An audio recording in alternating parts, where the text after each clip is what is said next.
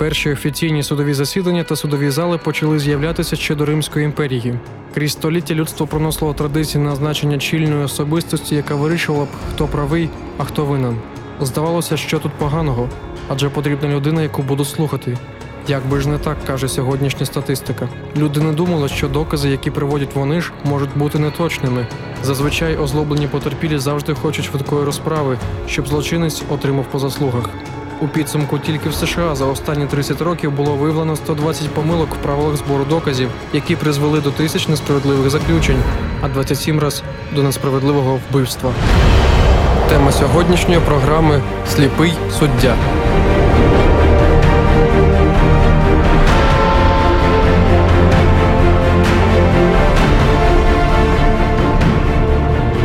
Натхнення 16 столітті на території Голландії відбувалася боротьба між кальвіністами та католицькою церквою. Кальвіністи, які представляли протестантський рух, на чолі з Жаном Кальвіном протистояли насильному поширенню священної Римської імперії. З 1566 року, після поділу імперії, на території Голландії влада припала на іспанське королівство, яке продовжувало традиції Риму. Іспанські солдати не питали і не давали права на вибір. Керівників та ватажків реформаторського руху піддавали страті. Масові вбивства, муки у в'язницях і таборах тривали протягом багатьох років. Сили були на рівні, як і були на рівні засоби протистояння двох течій. З одного боку мудрий погляд та обґрунтовані переконання, а з іншого насильство та смерть. Для жителів у цьому регіоні публічна страта стала повсякденним видовищем. Змучений бранець швидко біг по тихому холодному лісі. Він чув тільки своє дихання та стокотіння копит. Зима була як ніколи холодною і тільки ускладнювала дорогу до спасіння. Кожну мить він думав про те, що вартовий вже близько, що його схоплять, що його стратять. Холодний вітер пронизував бідолагу, смерть була за його спиною. Він біг так швидко, що не побачив, як опинився на кризі. Біг змінився на легкі кроки. Тепер йому було страшно не тільки за те, що його схоплять, але й за те, що лід розколиться і його поглине крижана течія річки. Гуркіт копит зник. Бранець обернувся та побачив, що вартовий йде за ним. Якби він не намагався не піддаватися емоціям, ноги самі починали йти швидше, серце вискакувало з грудей. Раптом почувся тріск. Втікач обернувся та побачив, що той, хто хотів його вбити, потребує допомоги. Коливання розривали його голову. Інший берег так близько. Мені вже нічого не завадить.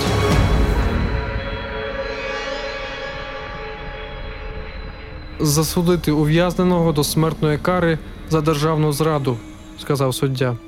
Це були останні слова, які почув добрий бранець. Рятуючи вартового зі смертельних обіймів річки, він не думав, що все так обернеться. Він не турбувався про те, які проступки лежать на плечах цього солдата. Він не хотів його дорікати або судити за те, що той зробив. Він знав, що тільки Бог має право давати і забирати життя. Якби ті люди, які насильством боролися за свої переконання, краще розібралися по своїх переконаннях, то вони б побачили, що люди на землі не покликані судячи вбивати, а тільки допомагати та рятувати, як і зробив цей засуджений. Беручи смерть, цей герой не знає, що через досить малий час про його вчинок дізнаються всі, кому не байдужі життя вільних людей. Ці масові рухи надалі призвели до того, що Голландія стала однією з перших країн, які скасували смертну кару. До теперішнього часу в світі налічується 130 країн, в яких цей вид покарання скасували. Про українського найсправедливішого суддю ви дізнаєтеся після паузи.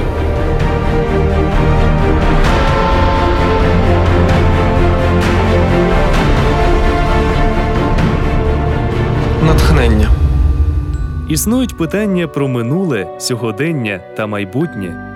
«10 запитань до Бога це курс уроків, що відповідає на вічні питання: чи є справжня любов, що буде після смерті, чи буде кінець злу та стражданням, як подзвонити Богові, як потрапити на небеса.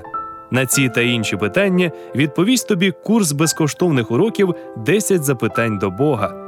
Для більш детальної інформації телефонуй за номером 0800 30 20 20 або заходь на сайт hope.ua, де ти неодмінно знайдеш відповіді на всі найважливіші запитання. Тема сьогоднішньої програми Сліпий суддя.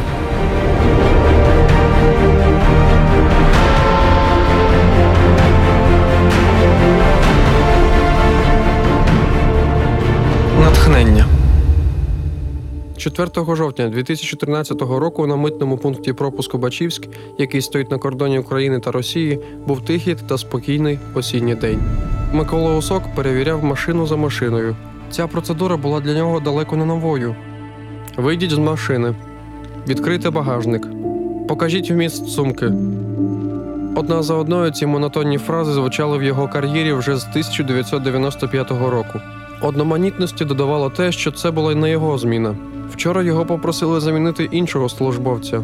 Вранці, як в подальшому скаже його дружина, Микола не хотів йти, казав, що його щось тисне, але наказ є наказ, а він завжди виконував строго свої обов'язки. Робота митника вимагає постійної уваги, але з досвідом та роками служби, здавалося б, увага розсіюється. Але не сьогодні. У черговому мікроавтобусі, який проїхав на пункт перевірки, Микола помітив людину, яка поводиться підозріло. Він не робив нічого дивного, але досвід і знання прапорщика митної служби України підсказали йому, що тут щось не так. Вийдіть з машини. Звичайний чоловік, який ніколи ніким не запам'ятається, ступив на землю. Пред'явити паспорт.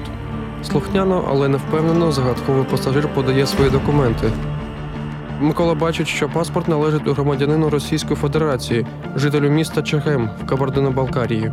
Але людина на фотографії зовсім не схожа на того, хто дав йому документи. Пройдемо зі мною. Вже неабияк розхвильований чоловік знову слухняно виконує наказ. Під час бесіди в прикордонному пункті він не зміг назвати навіть дату свого народження. Для проведення поглибленого огляду прикордонники покликали на допомогу своїх колег. Почувши це і побачивши, що в одного з митників є металошукач, незнайомець різко дістав вибуховий пристрій з одягу і спробував його підірвати. Микола вмить накинувся на злочинця та закрив вибухівку своїм тілом. Через мить стався вибух. Цим вчинком він врятував свого колегу, який отримав незначні поранення, та ще трьох прикордонників, які поспішали на підмогу. Ця людина, як би його не називали, житель Кабардіно-Балкарії, злочинець, терорист, хотів вчинити теракт. Як відомо, теракти відбуваються в більшості своїх випадків з релігійних причин, коли один народ вважає, що його утискає інший, або робить неприпустимі речі, які заборонені або закладені віками у найсуворіші табу, ця група людей починає вигадувати рятівні місії, героїв, суддів народу, які повинні показати порушникам, що вони заслуговують покарання. Але як може судити людина, яка здатна на вбивство невинних? Суддя герой з мікроавтобуса загинув на місці. Але справжній герой, який подбав про те, щоб врятувати людей, а не покарати, вижив. Після важких днів у реанімації і більш важких місяців реабілітації Микола зміг встати на ноги. У нього важко пошкоджені рука та праве око. Але після важкої праці кращих лікарів з Києва та Харкова чутливість до цих органів потрохи вертається. На запитання про те, чи хоче він повернутися до служби, він твердо каже: Сподіваюся, коли я одужаю, мені дозволять повернутися на кордон. Я хочу і далі рятувати людей.